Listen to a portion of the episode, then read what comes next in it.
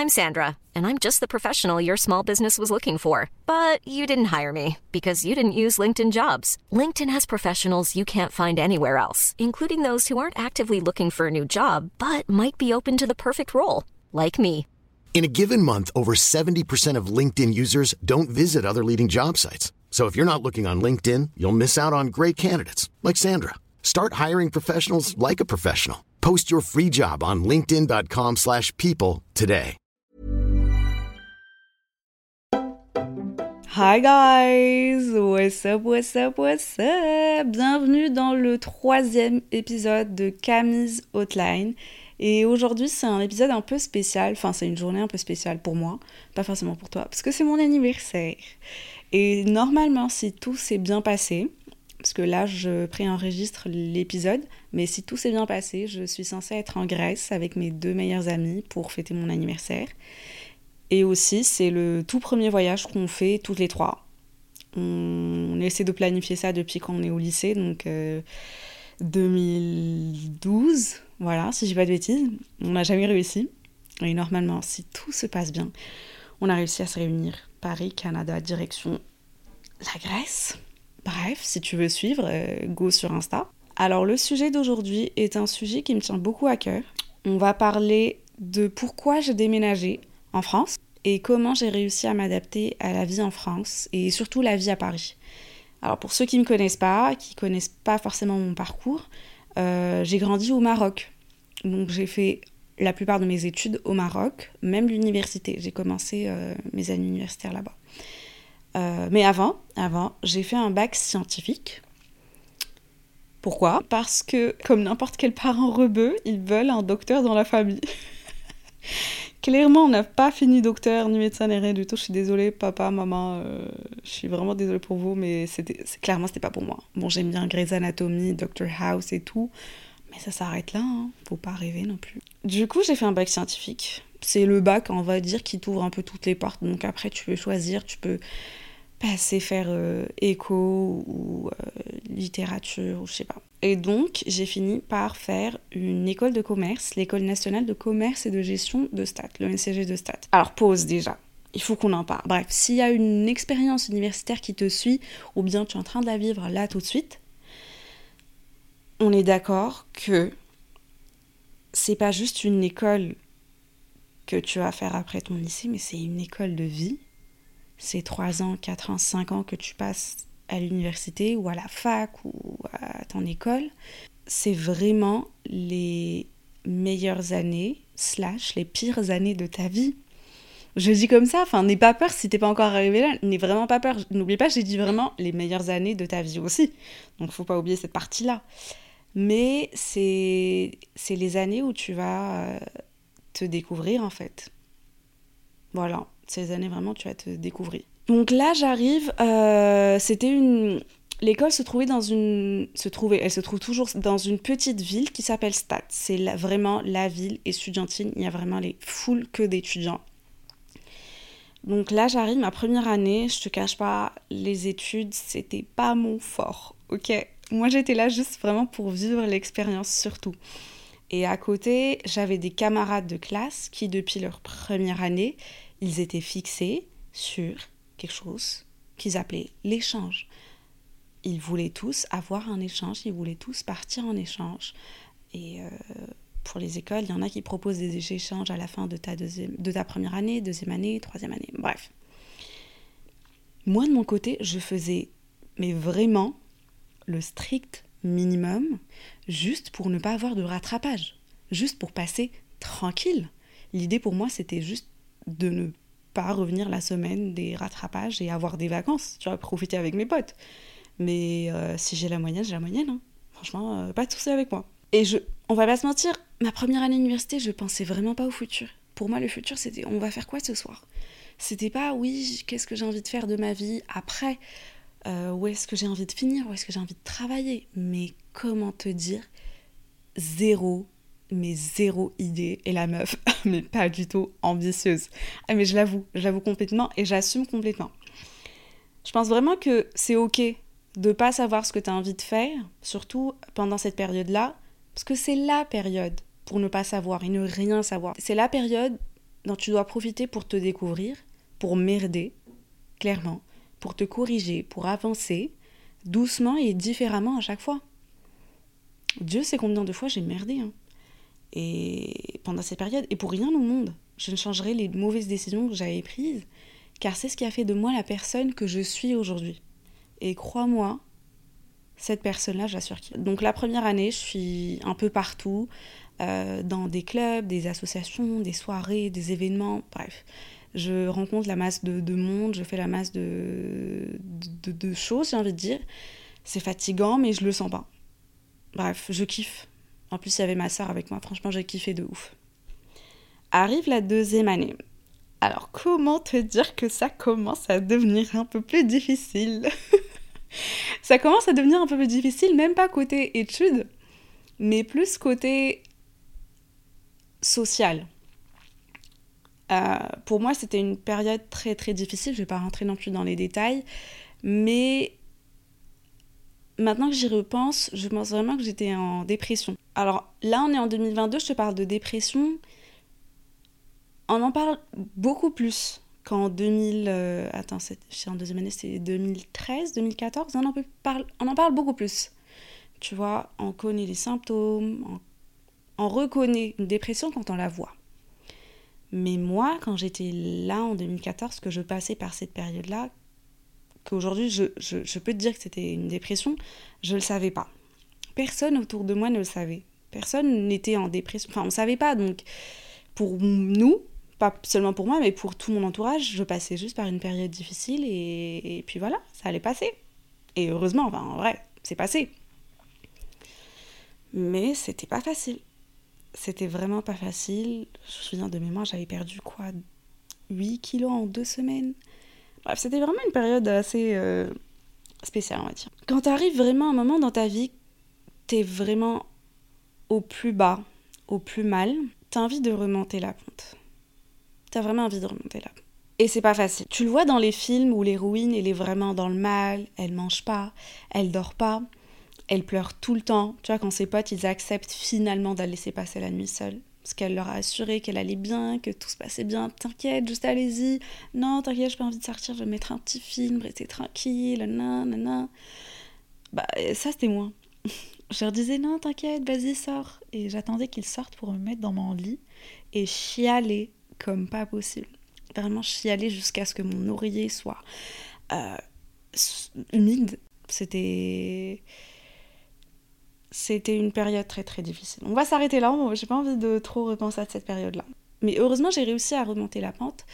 Et c'était beaucoup de travail sur moi-même, mais aussi c'était grâce à mon entourage, à ma sœur, à mes meilleurs amis, à ma famille, ma mère aussi, qui m'ont beaucoup soutenue, j'ai envie de dire.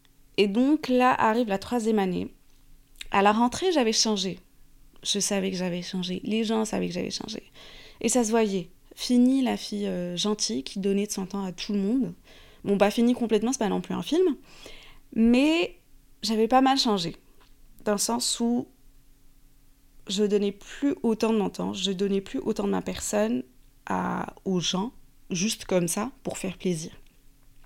Et ça, je crois, c'est un truc de, de, balance, le signe astrologique balance. Je sais pas si es, enfin, tu, connais un peu ton signe astrologique, mais pour les balances, par exemple, on a vraiment envie de faire plaisir à tout le monde et d'être gentil avec tout le monde et on est très euh, voilà quoi. Et c'est difficile de pas être comme ça. Donc là pendant la troisième année j'étais vraiment en mode je commençais à un peu me mettre en priorité en mode main character. Mais ça demande là aussi beaucoup de travail. C'est pas juste un film qui va durer deux heures. Ça demande vraiment beaucoup de travail. En vrai faudrait que je fasse un petit épisode pour parler de comment tu peux être the main character in your life. Genre les tips et tout. Je pense que ça peut être cool. Bref Anyway, là on parle d'un gros, gros work in progress. C'était. Des fois, je me forçais à me mettre dans le lit et ne pas penser, à ne pas me remettre les conversations en mode oui, pourquoi j'ai dit ça, fallait pas que je dise ça, non, non. Tu vois, je me forçais juste à. Dors, ne pense pas. Ne pense pas, dors. T'as pas à faire ça pour des gens qui auront pas fait ça pour toi. Mais bon. Fast forward, on arrive à la quatrième année. Et cette année-là, je savais que j'avais besoin de changement. Je savais vraiment que j'avais besoin de changement. Alors oui, je vivais dans une autre ville, loin de ma famille, Donc, en gros, j'ai eu la chance d'avoir plus d'espace pour grandir, pour euh, mûrir. Mais je sentais que la ville où j'habitais, avec toute l'historique qu'il y avait, en fait, ça me suffisait plus du tout. Et en fait, c'est ça les petites villes estudiantines. Tu vois, quand tu sors de chez toi et tu rencontres toute l'école, chez le fast-food du coin, que tu sors faire tes courses en pyjama et tu tombes sur ton crush, genre vraiment, ouais, ouais, il y a pas, il y a pas à me faire des coups comme ça, franchement tu pouvais pas être là quand je suis en mode bombasse, euh, quand je me prépare pour une soirée ou une présentation, que je suis en talons, brushing et tout. Non, t'es là quand je suis en pyjama, j'ai les cheveux en bataille qui n'ont pas été lavés. Euh, non. Pourquoi? Donc, euh, ouais, là, je me disais franchement, j'ai besoin de changement. Et jamais, jamais, jamais, j'aurais considéré faire un échange. Genre limite, les personnes qui partaient en France pour leur échange ou aux États-Unis, je leur disais mais vous êtes des traîtres. Vous êtes des traîtres. Vous nous laissez, vous partez. Genre vraiment, j'avais ce discours-là. J'ai dit aujourd'hui, j'en ai honte. Franchement, tu vas comprendre pourquoi. Mais, mais pour moi, l'idée de partir en échange, de quitter, quitter euh, ma famille, mon pays, euh, même la petite ville où j'étais, c'était c'était inimaginable. L'idée de, demander un échange, ça a commencé à germer plus sérieusement dans ma tête. Et la réalité, c'était que j'étais en compétition avec les premiers de la classe. Ceux qui, depuis leur première année, ils voulaient faire l'échange, ils le savaient, et ils travaillaient pour. Moi? Moi, j'avais juste réussi à passer sans jamais avoir de rattrapage. C'était ça mon truc. Clairement, c'était pas assez, et je le savais, et, tout le monde le savait. Donc clairement, c'était pas assez pour demander un échange ou avoir la légitimité de demander un échange. Mais par contre, oui, c'est vrai que je faisais le strict minimum juste pour passer, mais à côté, avec quoi je remplissais mon temps, c'était avec le côté parascolaire. C'est pour ça que j'encourage vraiment tout le monde à en faire, mais le parascolaire, ça t'apprend tellement de choses. Déjà, côté networking, c'est primordial, c'est essentiel tu vas te faire des contacts que tu vas pas forcément te faire pendant, enfin, dans ton cursus normal études. C'est quand tu fais des événements, tu rencontres du monde, tu sors un peu de ta zone de confort. Donc c'est toujours bénéfique, je trouve. faut toujours en faire. Et moi, depuis ma première année, vraiment, je me mettais dans toutes les associations, tous les clubs où je pouvais me mettre, clairement. Alors moi, je faisais partie de l'association Maroc Sport, et c'est une association qui en fait, euh, on organisait un événement sportif qui rassemblait pas mal d'écoles, d'universités, de facultés au Maroc, mais aussi à l'étranger, et ça se passait euh, pendant trois jours, trois, quatre jours. Il y avait aussi d'autres clubs comme le Lions, le Léo Club, euh, Rotaract, bref, je sais pas si ces associations ça te parle, s'il y en a dans ton école, mais de mon expérience, moi je te conseillerais d'être au moins dans un, club ou une assoce. Un club ou une assoce. Moi, de mon expérience, je te conseillerais d'être au moins dans un ou deux clubs ou associations. Je sais comme tu le sens, mais tu, vas toujours apprendre des trucs dans ce genre de d'entité, on va dire. Des bons trucs et des mauvais trucs. N'oublie pas que j'ai dit que les années universitaires, c'est les meilleures et les pires années de ta vie. Quand j'ai dit pire, c'était plus le côté social. mais avec ou sans association, je crois que ce genre de truc, ça va arriver, ça va arriver. Donc autant gagner un truc derrière, je sais pas, un bête de network, euh, développer des capacités. Euh, moi, je me souviens, je faisais des speeches devant 3000 euh, personnes. Au début, je ne pensais jamais pouvoir faire ça, mais en vrai, au final, je kiffais. Et ça m'a donné beaucoup plus d'assurance, on va dire. Donc, tu vas je pense que tu vas toujours en sortir gagnant d'une certaine manière. Et à un moment, j'avais aussi, euh, tu vois, il y avait les BDE, donc là, j'étais la première euh, femme, on va dire, qui postule pour être présidente d'un BDE. On n'avait jamais eu ça dans l'histoire de, de l'école, depuis la création de l'école. Donc j'étais la première. Avec un bureau qui est constitué juste de mecs. Donc j'étais la seule meuf présidente et VP, trésorier, machin, c'est que des mecs. Franchement, c'était une bête d'expérience. J'ai tellement appris pendant cette période, les élections et tout. Oh là là, c'était vraiment, t'aurais cru, c'était un film américain. Euh, On n'a pas gagné. Je tiens à préciser qu'on n'a pas gagné. Mais franchement, c'était une bête d'expérience. Bref, donc là, l'idée de, de demander un échange et partir, venir en France, déménager, ça commençait à me travailler. Ma sœur, mes meilleures amies m'ont encouragé, ma famille aussi. J'ai demandé l'avis de quelques profs qui m'ont dit de foncer. Et du coup, je me suis dit, bah, fuck it, why not? Vas-y, on teste. Au pire, je reste là. Mais au moins, je vais pas me dire, what if, tu vois? Qu'est-ce qui serait passé si j'avais demandé et si je l'avais eu? Donc, je me suis chauffée et euh, j'ai commencé à préparer. Et là encore, faut pas oublier, je pensais vraiment pas que j'avais la légitimité de demander un échange. Déjà, le syndrome de l'imposteur, je crois, c'est un truc qui. Surtout chez les meufs, on a beaucoup ce syndrome, où tu te sens pas légitime, pas assez qualifié pour demander quelque chose. Alors qu'en fait, oui, oui chérie, t'es légitime. Oui chérie, tu peux le faire, tu peux le demander. Et ce syndrome-là, c'est vraiment, ça peut... C'est difficile à dépasser et à vaincre. Euh, donc là, je prépare. Je prépare euh, tout ce qui est papier et tout. Bref, je, t'épargne ces détails-là. Et il y a une journée où tu vas passer des entretiens. Alors les entretiens, c'est des professeurs qui te font passer ces entretiens. Tu vois, c'est le même prof que tu vas voir juste après pendant ta, ta séance de, je sais pas, de micro, macro, je sais pas. On était pas seulement des dizaines, j'ai envie de dire une centaine, sinon plus, non, à demander l'échange. Et il y avait cinq places pour l'école que je demandais, pour le master que je voulais. C'était un master en marketing digital et réseaux sociaux. Donc c'est exactement ce que je voulais faire. Bon, déjà, euh, on m'applaudit parce que je savais à un certain moment ce que je voulais faire de ma vie. Je savais que ça allait être les réseaux sociaux. Et du coup, là, il fallait que tu passes un entretien et avec euh, tous tes camarades, plus d'une centaine de personnes, et il n'y avait que cinq places. Cinq places. Genre, l'école, elle allait donner cinq places parmi ces parmi une centaine de personnes. Donc, oublie pas que côté notes et bulletins et tout, j'étais vraiment moyenne. vraiment moyenne, chérie, je te cache, je te mens pas. Je suis vraiment pas en train de te mentir.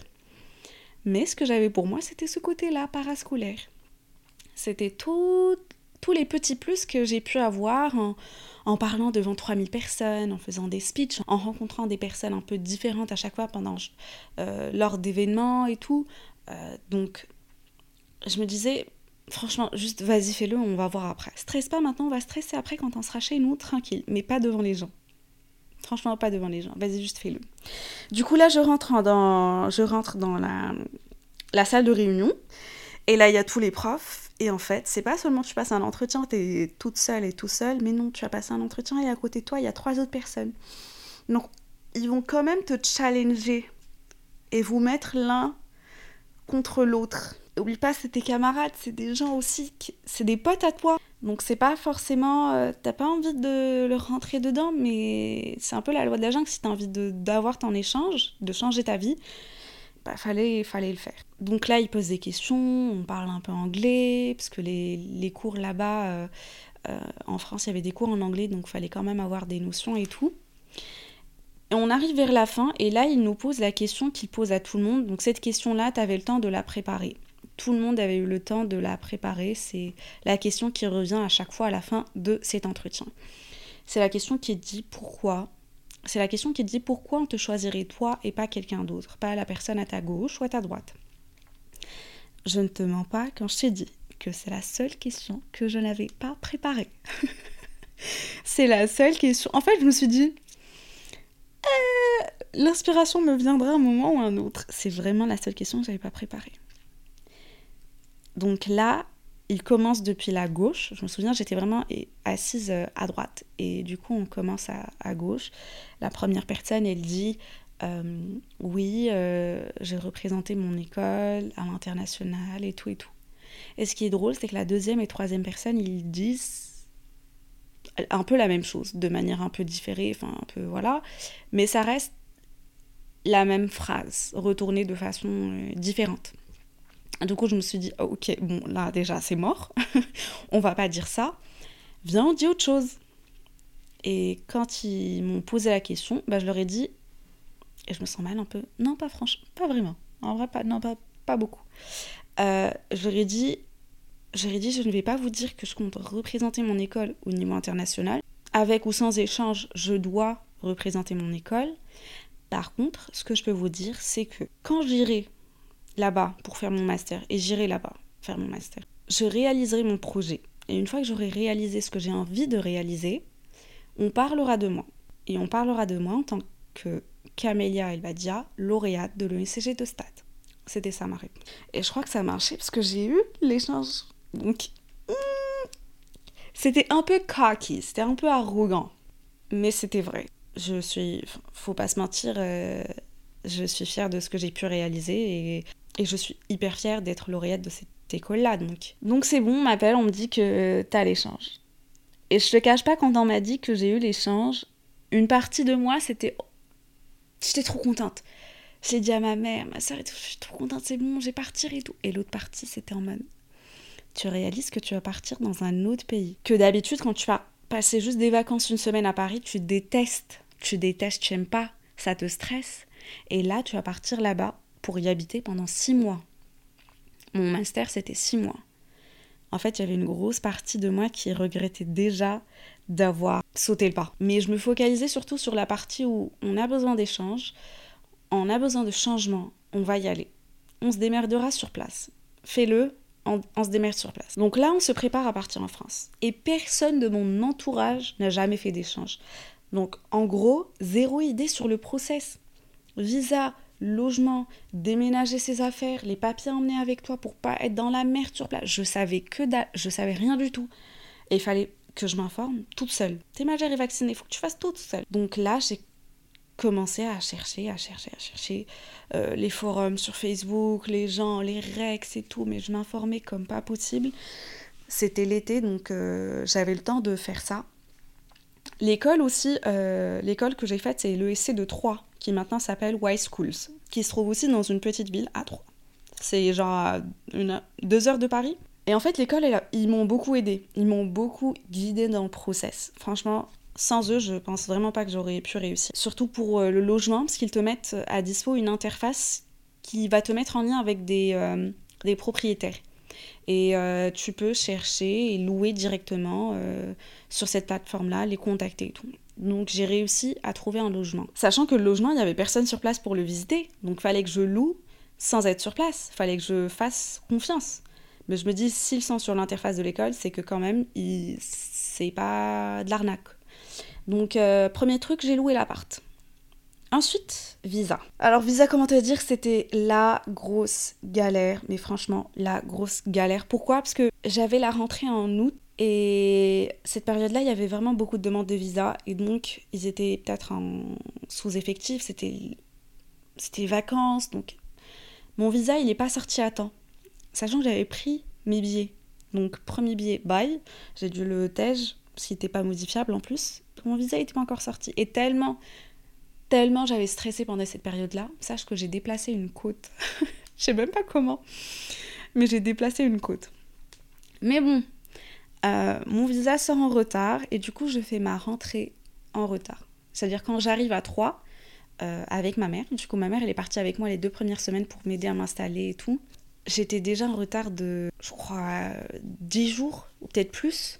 Donc quand je suis arrivée la première fois dans la classe, tout le monde se connaissait. Donc c'était encore plus stressant parce que je connaissais personne, les gens se connaissaient. Et moi j'étais la petite nouvelle là qui arrive. Et pour moi direct je m'assois euh, dans les deux premiers rangs je pense. Je me suis même pas assise derrière. Pourquoi? Parce que je suis là pour apprendre. J'ai envie d'apprendre. C'était ça ma priorité. Faire des amis, oui, nanana, oui. Euh, vivre l'expérience de oui, mais j'avais vraiment envie d'apprendre. Et en plus, les cours, ils étaient tellement intéressants. C'est exactement ce que je voulais faire. C'était tellement intéressant. Donc, j'étais toujours devant. devant, Pendant les deux premières semaines il y avait maman, ça va, c'était cool. Je, sentais pas le besoin de sociabiliser, on va dire. Parce que je rentre chez moi, il y a quelqu'un avec moi. Il y avait toujours une petite partie de mon chez moi qui était là. Mais quand maman, elle est partie, ça a changé. Je sentais que j'avais quand même besoin de contact humain, tu vois, de parler à des gens et tout. Donc là, c'était c'était très nouveau pour moi, cette adaptation. C'est une nouvelle école, nouveau, nouveau système, nouvelle culture, fallait se faire des amis. Je sais pas si tu habites dans un pays qui, qui parle ta, ta langue euh, euh, natale ou pas, mais moi par exemple, quand j'étais au Maroc, bah, les personnes qui étaient avec moi, oui, on parlait en français, mais je parlais aussi en arabe, donc c'était des phrases mixées arabe-français, des fois même anglais, on se comprenait. Mais là, il fallait quand même que je force mon cerveau à parler avec toutes les personnes juste en français. Et je sais que tu vas trouver peut-être ça bizarre, mais je te jure que c'est beaucoup de travail. C'est hyper con. Là, je suis en train de te parler en français, tu te dis, mais non, arrête, tu, tu dis de la merde. Non, mais crois-moi. Parce qu'en fait, tu dis des, des, phrases dans ta tête dans une autre langue, et après, il faut les traduire, il faut faire un effort en plus pour communiquer. Et ça, déjà, jamais j'aurais cru que c'était quelque chose que, que, que j'avais à faire qui serait difficile, parce que je dis parler français, on parle français, hein. il n'y a pas de... Voilà. Mais bizarrement, et jusqu'à la date d'aujourd'hui, hein, c'est pas facile. C'est vraiment pas facile. Surtout quand tu parles d'autres langues. par exemple, je parle anglais, je parle espagnol, j'ai des mots des fois qui passent en turc dans ma tête. Donc, franchement, le process de formuler la phrase et te répondre sans avoir l'air bête, euh, de prendre autant de temps et bugger quand tu, tu as une conversation avec quelqu'un, c'est. Franchement, c'est pas facile.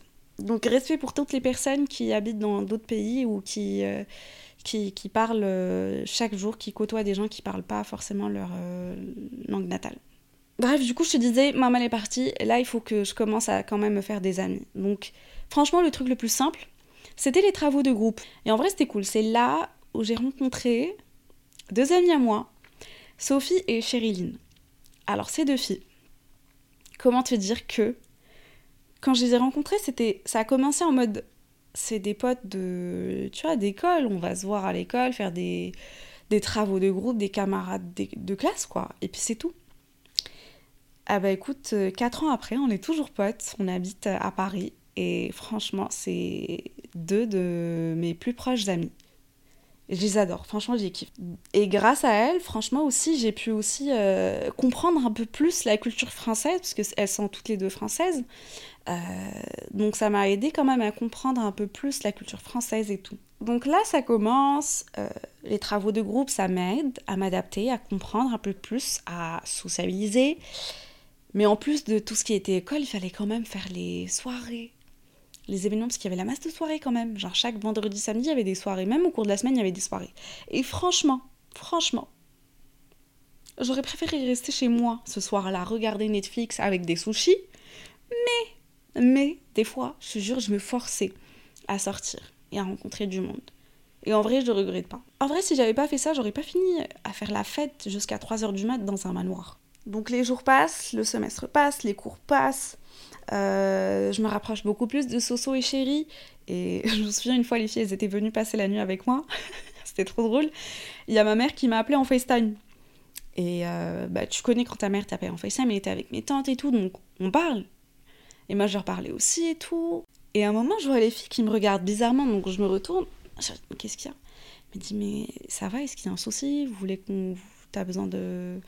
Qu'on te laisse tranquille je leur dis non, pourquoi? Il me dit, vous êtes en train de vous engueuler, il y a un truc Je dis non, on fait que parler Franchement, on faisait que parler normal, mais c'est vrai que si t'as pas l'habitude, ça peut être choquant des fois, tu vois. Qu'on est très expressif, on a le sang chaud, on parle, on parle fort, on parle bref. Et du coup, c'était trop drôle et tellement adorable de la part des filles, franchement. Elles étaient vraiment inquiètes, c'était trop mignon. Mais mon master, il a presque fini, il faut commencer à chercher un stage de fin d'études. Je tiens à préciser que j'avais promis à maman de passer mes six mois à... en France et après rentrer. Comment te dire que je j'ai même pas essayé de chercher un stage de fin d'études euh, au Maroc, chez moi. J'ai cherché un stage en France. Je voulais vraiment... En fait, je m'étais presque adaptée et beaucoup kiffé. Donc je voulais continuer. En fait, j'apprenais beaucoup plus sur moi. Euh, j'avais pris aussi l'habitude d'habiter seule. Et si je revenais au Maroc, bah, j'allais habiter avec ma famille, que j'adore.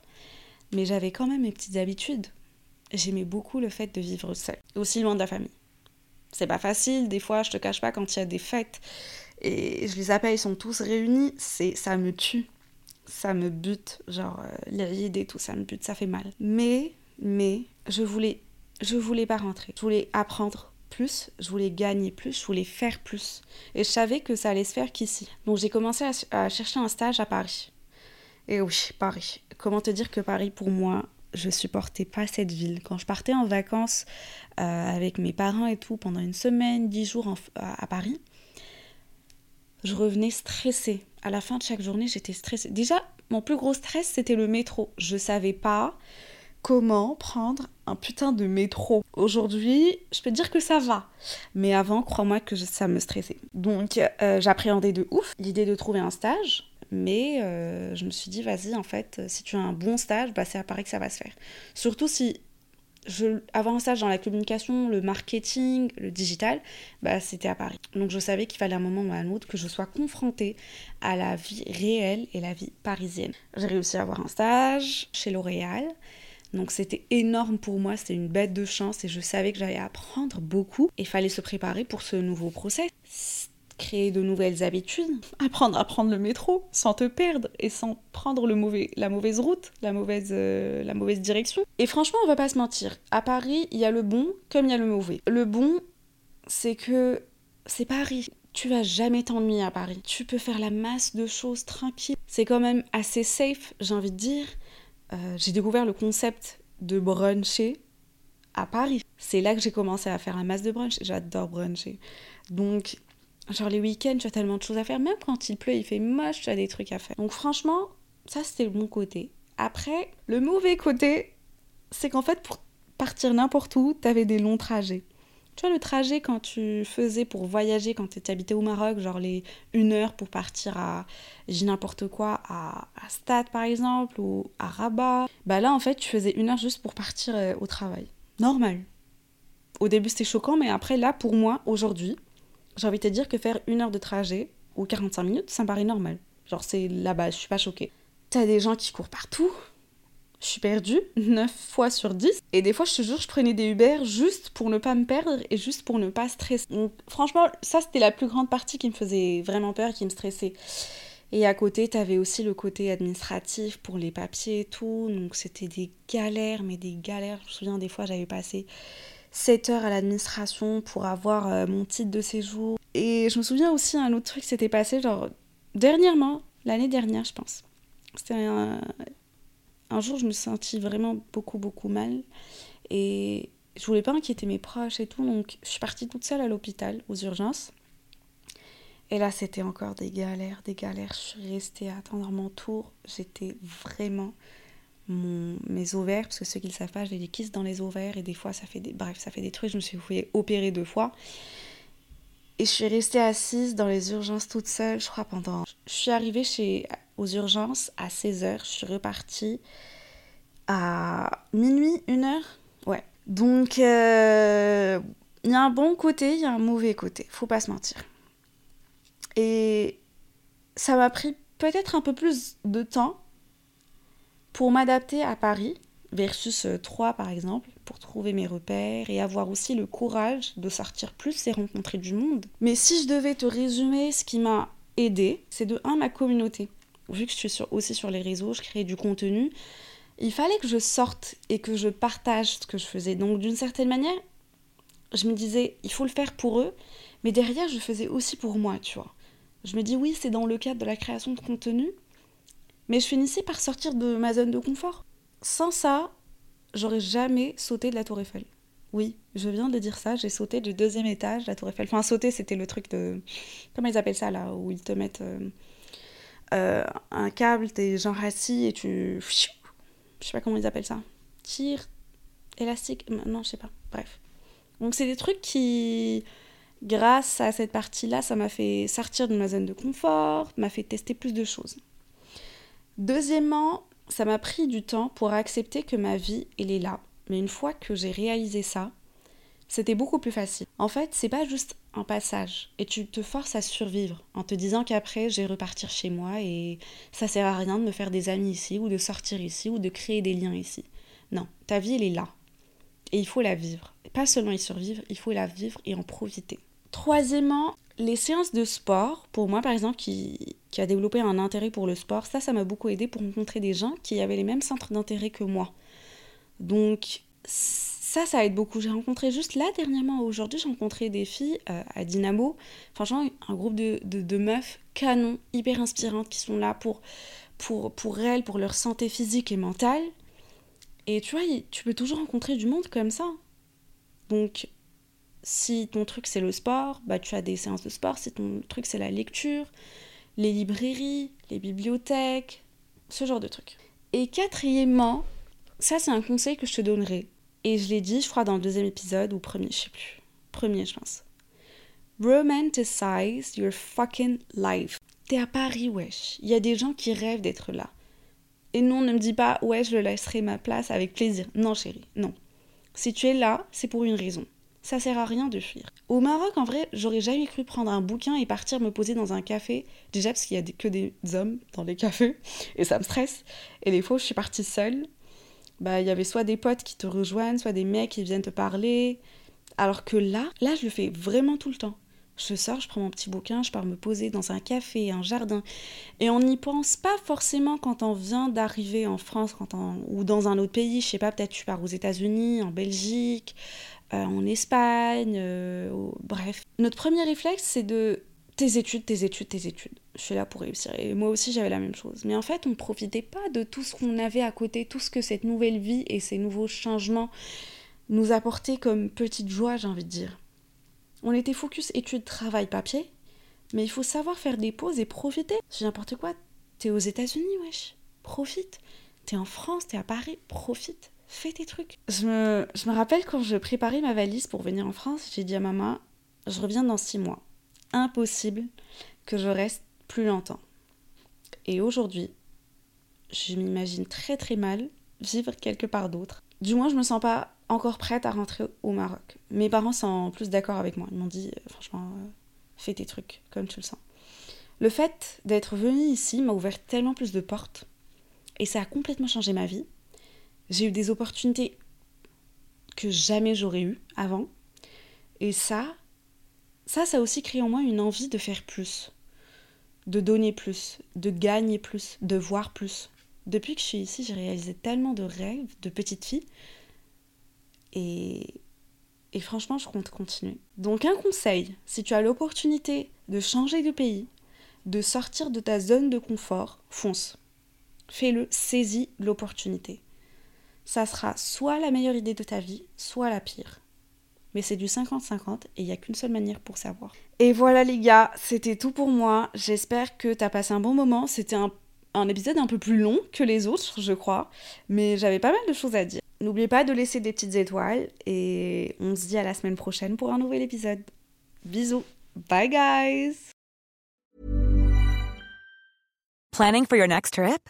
Elevate your travel style with Quince. Quince has all the jet-setting essentials you'll want for your next getaway, like European linen, premium luggage options, buttery soft Italian leather bags, and so much more. And is all priced at 50 to 80% less than similar brands. Plus, Quince only works with factories that use safe and ethical manufacturing practices. Pack your bags with high-quality essentials you'll be wearing for vacations to come with Quince. Go to quince.com/pack for free shipping and 365-day returns.